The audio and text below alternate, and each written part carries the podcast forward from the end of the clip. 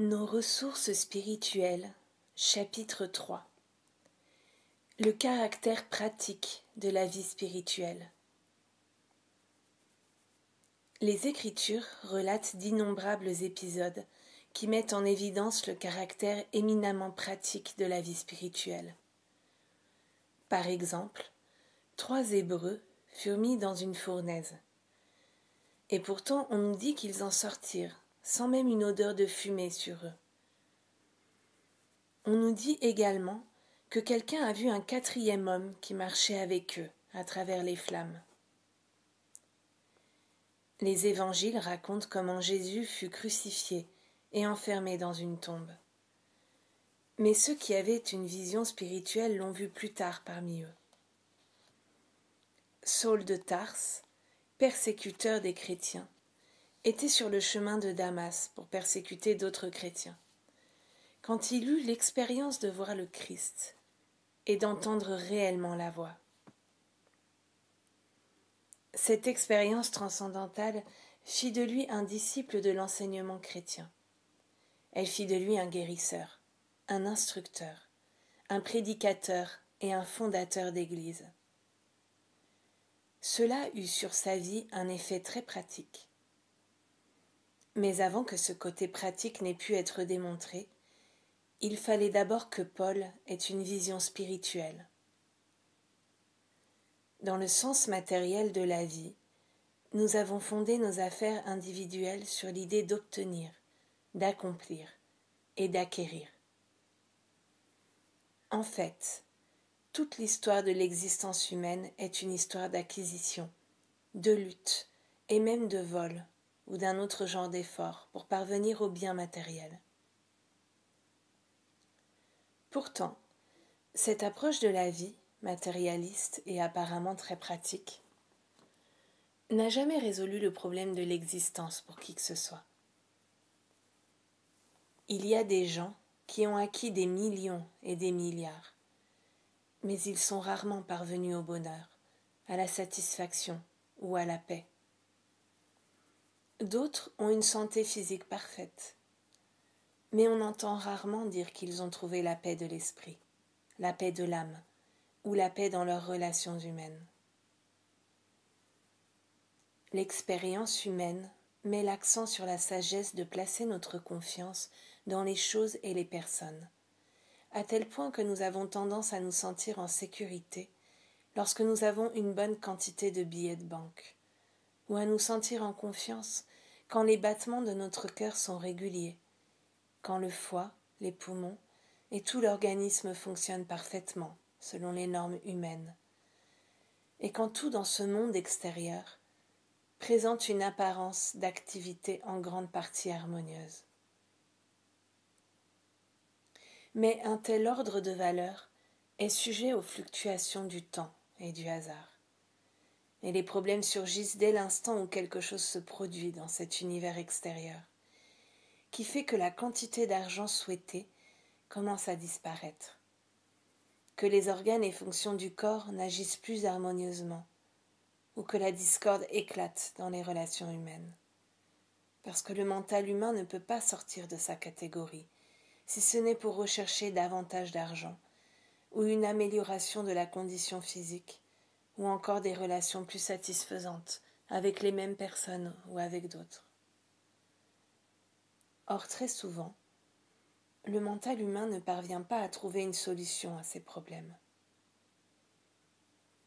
La vie spirituelle est exactement l'inverse de tout cela.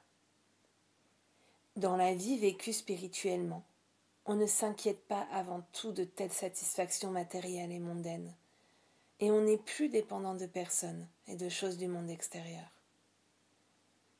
Cela n'implique cependant pas une approche négative de la vie, car la vie spirituelle n'est pas une négation de quoi que ce soit ou de qui que ce soit. Elle n'implique pas de se détourner du caractère pratique des billets de banque, du confort d'un instrument physique en bonne santé ou de la joie d'avoir des amis. La vie spirituelle n'est pas austère, au point de nier à quiconque une existence normale. Quand nous adoptons la manière de vivre spirituelle, nous devons d'abord abandonner la croyance, plus ou moins universelle, qu'en tant qu'étudiants de la sagesse spirituelle ayant mis notre confiance dans les choses de l'esprit, nous ne sommes pas pratiques, et nous ne devrions donc pas être intéressés par le fait d'avoir une bonne maison, de bons vêtements et une bonne nourriture. Dans certains milieux, il y a une croyance répandue que l'intégrité spirituelle ou le progrès dans les choses spirituelles entraîne d'une manière ou d'une autre un manque de réussite financière et résulte souvent en une pénurie réelle de biens de ce monde. Mais nulle part dans les Écritures il n'est reconnu les bienfaits de la pénurie et des limitations. Il est vrai que les Écritures enseignent que l'amour de l'argent est la racine de tout mal. Mais elles ne disent pas que l'argent lui-même est mauvais, seulement l'amour de l'argent. C'est simplement une question de savoir où demeure notre dépendance et notre foi. Saul de Tarse devint saint Paul lorsqu'il réalisa que les prétendus intangibles, ce que le reste du monde ne voyait pas et n'entendait pas, étaient la substance même de son expérience extérieure. Ce fut cela qui lui fournit des choses aussi pratiques même que l'argent. Dans chaque ville, beaucoup des églises qu'il fondait étaient incapables de se financer elles-mêmes et, après une période courte ou parfois plus longue, elles devaient, dans leur pénurie financière, faire appel à frère Paul pour de l'aide.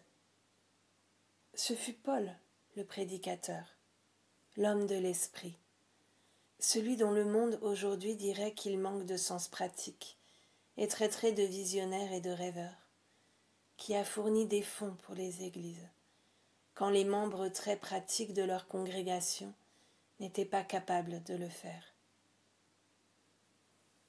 La vérité en ce domaine est qu'il n'y a rien de plus pratique, progressif ou prospère qu'une vie vécue en accord avec l'esprit. Par exemple, l'individu rempli par l'esprit devient un meilleur homme d'affaires que celui qui dépend entièrement de son éducation ou de ses capacités mentales. Tout comme l'individu imprégné de Dieu est un meilleur musicien ou artiste. La grande musique est reconnue presque universellement comme étant un produit de l'âme. Et même s'il y a des musiciens qui jouent et chantent à la perfection, il n'y a souvent aucune âme dans leur musique. Cela n'est pas seulement vrai de la musique, mais également de la construction de ponts ou des forages pour le pétrole. Il doit toujours y avoir une âme si le travail doit atteindre le summum, non seulement de sa beauté, mais de sa nature pratique. Lorsque l'esprit est la force qui anime et motive, chaque activité de l'existence quotidienne s'améliore en qualité aussi bien qu'en quantité. Si cela n'est pas clair pour vous, vous aurez tendance à séparer votre vie spirituelle et votre vie pratique ou quotidienne, et vous ferez échouer votre objectif. Soyons honnêtes. La plupart d'entre nous se tournent vers Dieu à cause d'un sentiment d'insatisfaction et d'incomplétude dans quelques domaines de notre existence actuelle. Ce sont les frustrations, les découragements et les déceptions qui nous poussent en avant. Car si nous avions un sentiment de plénitude ou de perfection, un sens de bien total, nous ne serions pas incités à faire une autre recherche. Acceptons donc cette poussée vers Dieu vers l'âme de l'homme, comme une voie vers la découverte de l'autoplénitude et de la satisfaction, et comme l'occasion d'un déploiement progressif. Au début de son grand livre, Jean parle de Dieu comme étant la parole. et de la parole devenant chair et demeurant parmi nous. Mon existence entière a consisté à contempler Dieu, l'Esprit devenu chair, chair harmonieuse, en bonne santé, non seulement la chair du corps, mais aussi la chair du porte-monnaie et la chair des relations quotidiennes avec les êtres humains sur Terre. Dans le monde de l'esprit, tout approvisionnement financier peut s'effectuer sans recours à des moyens humains. Il n'est jamais nécessaire de demander de l'argent à qui que ce soit. Il n'est jamais nécessaire de parler de nos besoins à qui que ce soit. Nous n'avons qu'à devenir tranquilles au-dedans de notre propre être, dans la réalisation que la vérité en nous, opérant à travers le mental, est la substance de ce qui apparaît à l'extérieur. Parce que le mental se forme en tant que billet de banque, en tant que siège dans un avion, ou en tant que tout ce dont nous pouvons avoir besoin. Toute limitation, de quelque nature que ce soit, doit être reconnue comme étant l'esprit charnel, qui est formé de la croyance en deux pouvoirs, mais qui n'est pas vraiment un esprit, puisqu'il n'y a qu'un seul esprit. Cet esprit charnel n'a pas de loi pour le maintenir et n'est pas ordonné par Dieu ou soutenu par Dieu. C'est pourquoi, en s'occupant de n'importe quel problème de limitation, reconnaissez-le d'abord comme étant l'esprit charnel, qui n'est pas un pouvoir, mais du néant, le bras de chair. Puis tandis que vous contactez le Père au-dedans, que vous réalisez votre unicité avec l'esprit et sentez le déclic en réponse. Vous êtes un avec votre opportunité, avec votre position, avec tout capital nécessaire pour diriger votre entreprise. Ou bien vous êtes un avec n'importe quelle aide humaine ou mécanique. Si vous aviez besoin d'une pièce mécanique, et si cette pièce se trouvait à 5000 km de là, sitôt que vous auriez reconnu que toute limitation est esprit charnel, impersonnel, toujours sans pouvoir ni présence, et réalisé le contact avec Dieu, cette pièce serait en route vers vous. Si vous aviez besoin d'un livre, et s'il était à l'autre bout du monde, dès que vous auriez reconnu que toute forme de manque est erreur impersonnelle, et que vous auriez établi le contact Dieu, ce livre trouverait son chemin vers vous. Vous reconnaissez ainsi que tout ce dont vous avez besoin est à trouver dans votre propre conscience, pas dans un lieu extérieur à elle. Et cela apparaît quand le besoin est ressenti, parce que cela a été incorporé dans votre conscience depuis le commencement du temps. Ce qui est votre démonstration éternelle se révèle à travers votre contact avec le Père au-dedans. Faites votre contact avec le Père dans toutes vos voies. Faites le contact, qu'il semble y avoir un besoin pour une personne, un lieu, une chose, une circonstance ou une condition. Et le jour viendra où vous n'aurez pas à faire consciemment un nouveau contact huit ou neuf fois par jour le contact que vous aurez fait sera devenu un contact permanent.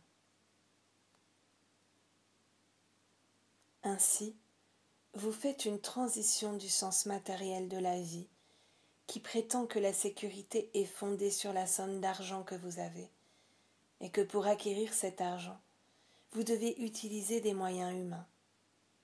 Ou bien vous faites une transition de ce sens matériel de la vie qui met sa dépendance dans une pilule ou un emplâtre, jusqu'à ce lieu dans la conscience qui reconnaît que l'invisible est la substance de toute forme et apparaît à l'extérieur sous la forme nécessaire, et que par conséquent, c'est être extrêmement pratique que de se tourner au-dedans vers la source de ce qui doit apparaître au dehors.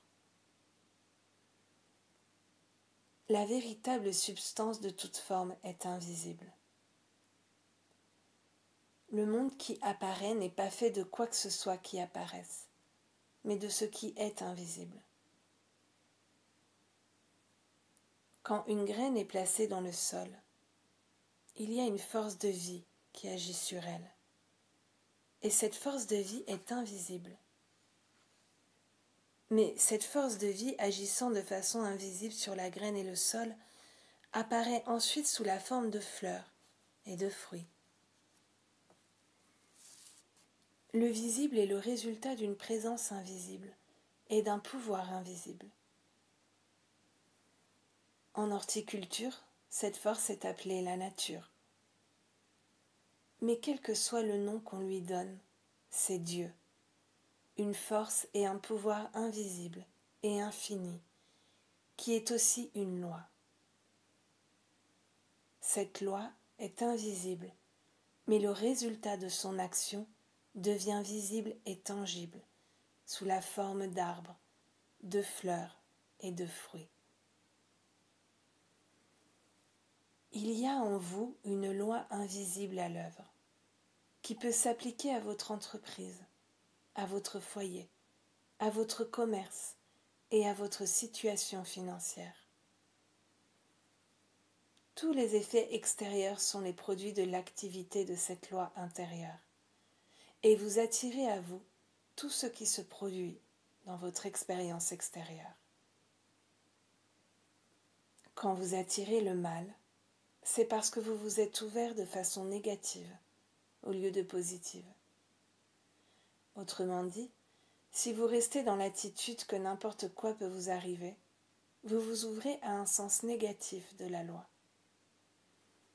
À l'inverse, quand vous reconnaissez la nature du jeu et réalisez que le premier chapitre de la Genèse vous donne la domination, la domination donnée par Dieu sur tout ce qui est, vous avez alors des lois positives à l'œuvre dans votre expérience. Isaïe nous dit de cesser de nous confier en l'homme dont le souffle est dans ses narines, car de quelle valeur est-il? Puis dans les psaumes il nous est dit, ne mettez pas votre confiance dans les grands, ni dans le Fils de l'homme, qui ne peuvent sauver, car mon Père et ma mère m'abandonnent mais l'Éternel me recueillera. Il n'y a pas de circonstances humaines qui puissent se produire dans votre expérience et se révéler être une destruction ou un mal permanent, ou même un sérieux dérangement pour vous, si seulement vous reconnaissez que vous ne dépendez ni de votre père, de votre mère, de votre enfant, de votre mari ou de votre femme mais que vous dépendez de l'infini invisible. Une fois que vous êtes parvenu au point de compter sur l'infini invisible, vous découvrez alors la loi des relations harmonieuses, et vous apprenez combien la vie peut être belle. La plupart des discordes de ce monde proviennent de la croyance que nous avons besoin de quelque chose, de quelqu'un, et chacun a peur que l'autre ne lui enlève cette chose. Nous sommes rongés par la peur de ne pas obtenir notre dû ou ce que nous méritons, et parfois peut-être par la peur que nous allons avoir ce que nous méritons. Nous avons peur que l'on puisse attendre trop de nous ou que trop peu viennent à nous. À l'inverse, pouvez-vous imaginer l'expérience joyeuse que serait une vie où l'on serait ami avec tout le monde sur la face de la terre, car nous saurions que personne n'a quoi que ce soit dont nous ayons besoin ou envie, et que nous n'avons rien dont un autre ait un besoin ou un désir, que tout ce qui nous fait se manifeste à nous depuis l'intérieur de notre propre être.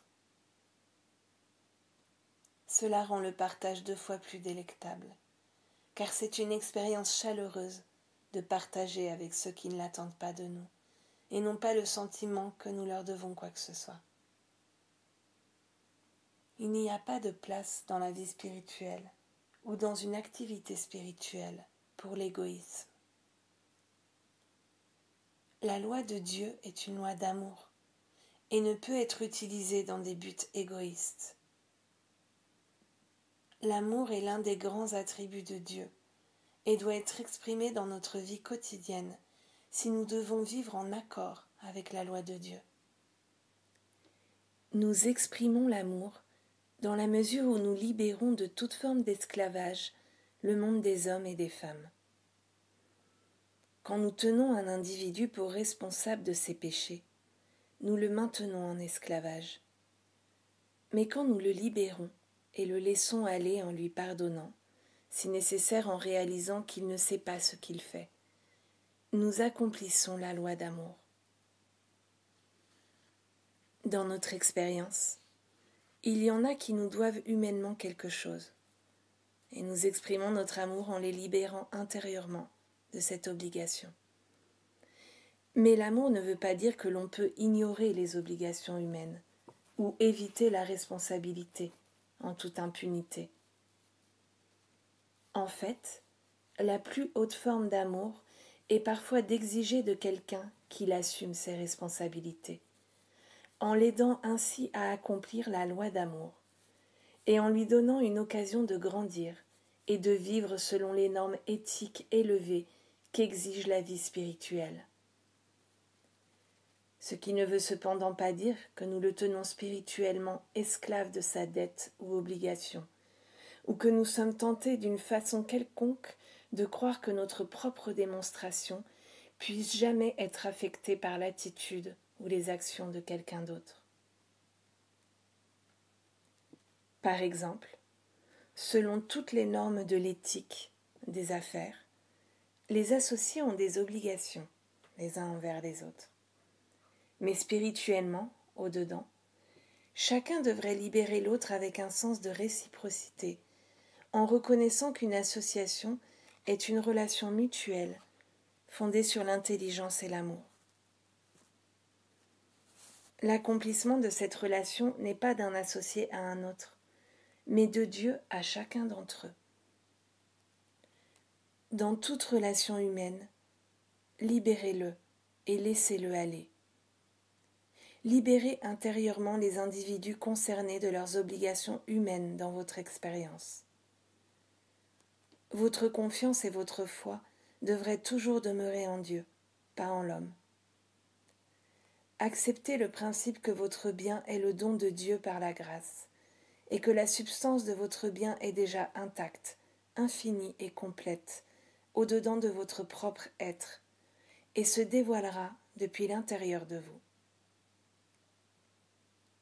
Votre bien peut venir à travers une autre personne ou à travers une transaction commerciale normale. Mais vous ne dépendez pas du fait qu'il vienne de cette direction. Vous ne décidez pas comment il devrait venir, et vous ne maintenez pas qui que ce soit esclave d'une obligation en espérant que s'il assume ses responsabilités, vos besoins seront satisfaits. Au lieu de cela, vous regardez vers le Père au-dedans, qui connaît votre besoin, et dont c'est le bon plaisir de le satisfaire. À l'intérieur, libérez de l'esclavage et de l'obligation le monde des hommes et des femmes, afin de pouvoir trouver votre unité et votre plénitude dans et à travers votre relation Dieu. Après quoi, vous découvrirez votre autoplénitude et perfection. Le Christ agit librement dans la mesure où nous relâchons nos efforts personnels. Par exemple, si je voulais composer de la musique ou écrire un livre ou une pièce, je pourrais mieux introduire l'activité du Christ dans mon expérience en réalisant d'abord consciemment pendant quelques instants que la substance de cette nouvelle forme, musique, livre ou pièce, est déjà au-dedans de votre propre être, et qu'elle est à moi en tant que don de Dieu. Ensuite, en devenant très calme, dans l'assurance que cette idée deviendra chère sous la forme de notes ou de mots, et deviendra ainsi tangible dans mon expérience, dans la mesure où je peux cesser tout effort, cette nouvelle idée jaillit sur moi de façon très soudaine et se développe. Quelle qu'elle soit, une nouvelle intrigue pour une pièce, un nouveau morceau de musique, un nouveau poème, un nouveau plan de maison, elle viendra par la grâce. Nous n'avons pas à gagner notre bien à la sueur de notre front. Il n'y a pas à trimer pour lui. Il doit venir à nous, doucement, paisiblement, par la grâce. Cela ne signifie pas que nous ne travaillons pas dur. Au contraire, nous travaillons plus dur que jamais auparavant, parce qu'il nous est donné beaucoup plus de travail. Mais ce travail n'est pas une lutte pour le succès, une bataille pour des idées, une compétition pour des associés, pour un financement, ou pour être reconnu ou récompensé. Tout cela se fera pour nous si nous apprenons à nous détendre dans l'esprit. Il y a quelque chose qui nous fera traverser chaque expérience, et ce quelque chose est maintenant vivant, éveillé et alerte dans notre expérience. Reposez-vous davantage, détendez-vous davantage, réalisez de plus en plus que c'est l'invisible qui apparaît visiblement. Tout ce qui apparaît en tant que forme extérieure n'est que le résultat de votre propre grâce intérieure. Et cette grâce intérieure qui vous a été donnée apparaît et apparaîtra toujours, à chaque instant de chaque journée, sous la forme visible et tangible nécessaire à votre expérience abondante. Assurez-vous toujours, dans la méditation, que votre attitude est une réalisation que Dieu est intelligence infinie, et que vous êtes réceptif à toute forme que peut prendre la démonstration, afin que vous n'acceptiez jamais de croire que vous avez le droit d'indiquer à cet esprit au-dedans ce que doit être la nature de votre démonstration.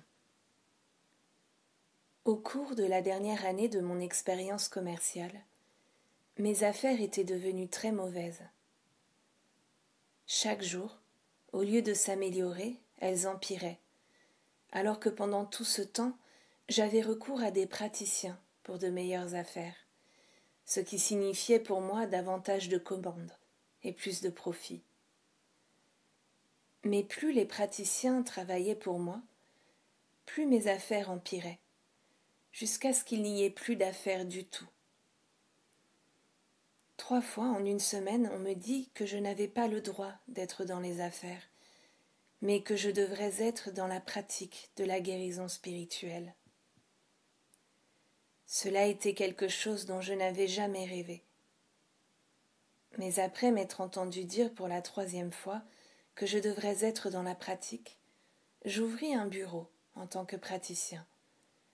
Et tous ces traitements et prières commencèrent alors à porter des fruits pas sous forme de davantage de commandes, mais de patience et d'expression de gratitude. La situation fut réglée, mais pas de la manière dont je pensais qu'elle devait l'être. Très souvent, nous sommes enclins à déterminer exactement ce que notre démonstration devrait être, alors que la voie la plus sage est de prendre une attitude de réceptivité et de laisser l'Esprit nous informer de la voie dans laquelle nous devrions aller, et le laisser nous y guider. Alors, si nous suivons cette voie, nous découvrirons que nos pas seront florissants de chaque point de vue. C'est lorsque nous allons en sens inverse de la direction de l'esprit que nous rencontrons toute forme d'obstacle. Le bien infini est déjà établi au-dedans de votre propre conscience. C'est pourquoi vous ne pouvez pas vous ajouter du bien à vous-même, mais vous pouvez apprendre, par une pratique assidue, à laisser le bien s'écouler de l'intérieur de votre propre être.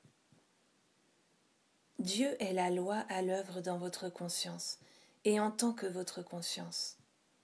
Or, Dieu étant infini, votre conscience englobe tout et renferme en cet instant même la substance de tout ce qui est nécessaire à votre expérience, jusqu'à l'éternité, si vous viviez sept milliards d'années, ce qui sera le cas. La substance de tout ce qui est nécessaire à votre déploiement est en cet instant même incorporée au-dedans de vous. Cela sera plus clair pour vous si vous pensez au travail d'un ingénieur engagé dans la construction de ponts. L'idée du pont est déjà en lui, et tout ce qu'il est appelé à faire est de la manifester en tant que forme en dessinant un plan. Toute idée nécessaire à l'achèvement de ce pont, ou à ce qu'il faut pour un morceau de musique, un poème ou un plan de maison, est tout dedans de l'être individuel. Et à mesure qu'une personne apprend à développer cette oreille, à l'écoute et cette vision intérieure, non seulement l'idée prendra forme, mais si elle doit être financée, l'argent aussi s'écoulera pour cet objectif. En d'autres termes, la substance de tout ce qui est nécessaire à votre expérience est déjà au-dedans de votre propre être, prête à se dévoiler naturellement à mesure qu'elle vous devient nécessaire. Parce que la plénitude et la perfection de votre vie est déjà établie en vous en tant qu'essence ou substance et apparaît à l'extérieur en tant que forme. Votre rôle est d'apprendre à rester assis dans vos paisibles moments de méditation, en réalisant cette plénitude et en comprenant que la seule barrière à l'expression de perfection est la croyance en deux pouvoirs qui constituent l'esprit charnel. Mais celui qui doit être reconnu comme étant sans pouvoir, puisqu'il n'y a qu'un seul pouvoir, Dieu. Détendez-vous dans la prise de conscience qu'au-dedans de vous est la plénitude de la vie, et avec cette reconnaissance, elle commencera à s'écouler. Le Maître a promis Je suis venu afin qu'ils aient la vie et qu'ils l'aient plus abondante. Je suis venu. Ce je au-dedans de vous est venu afin que vous soyez accomplis. Accomplissez-vous en tant que parent. Accomplissez-vous en tant que maître et maîtresse de maison. Accomplissez-vous en tant qu'enfant de Dieu accomplissez-vous dans des expériences abondantes, harmonieuses et progressivement bonnes. Ce je au-dedans de vous est là dans ce but, et votre méditation est une détente dans la réalisation que l'esprit charnel n'est pas un pouvoir, et que l'infini invisible, qui est la substance invisible de votre être, votre conscience invisible et votre âme invisible, est l'essence de toute forme. C'est votre sauveur et votre protection dans votre expérience de chaque jour. Quand nous abandonnons la lutte mentale et physique pour les bonnes choses de la vie, tout bien commence à se manifester naturellement et sans effort. Cela est vivre par la grâce. Cela est suivre l'enseignement de Jésus qui est le fondement entier de la voie infinie. Ne vous inquiétez pas pour votre vie, de ce que vous mangerez, ni pour votre corps, de quoi vous serez vêtu. Votre Père sait que vous en avez besoin, car c'est le bon plaisir de votre Père de vous donner le royaume.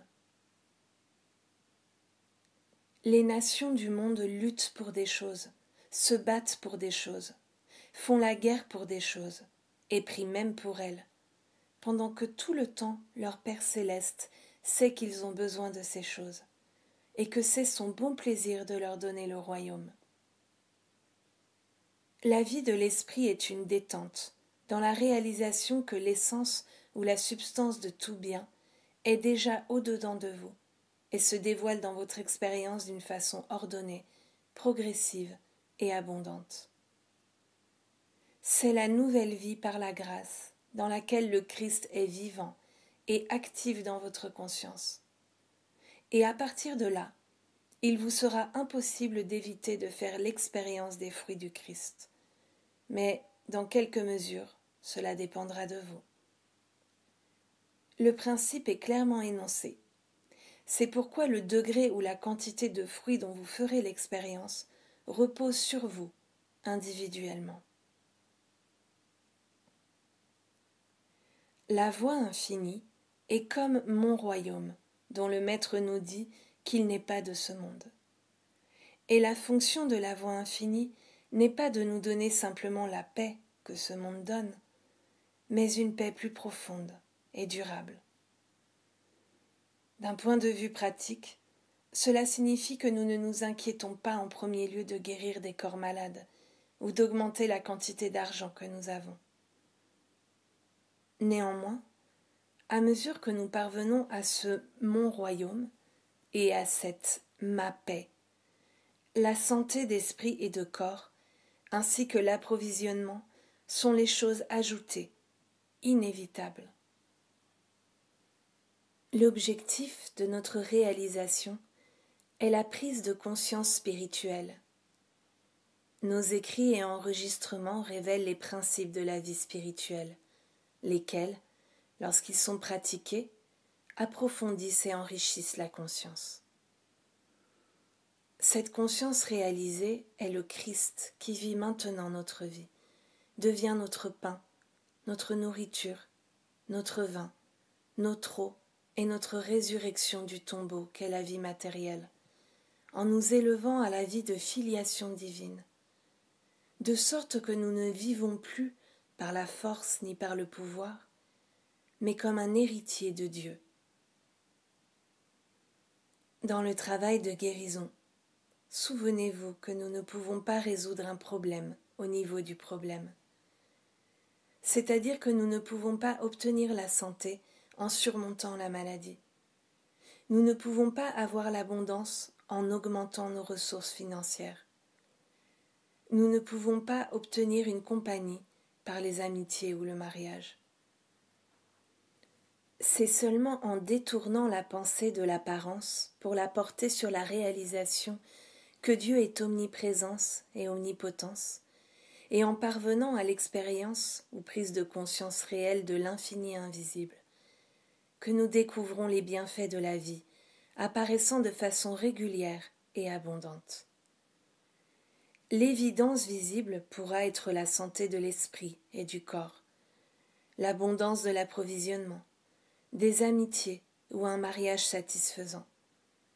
Ceux-ci sont les fruits de la conscience de Dieu réalisée.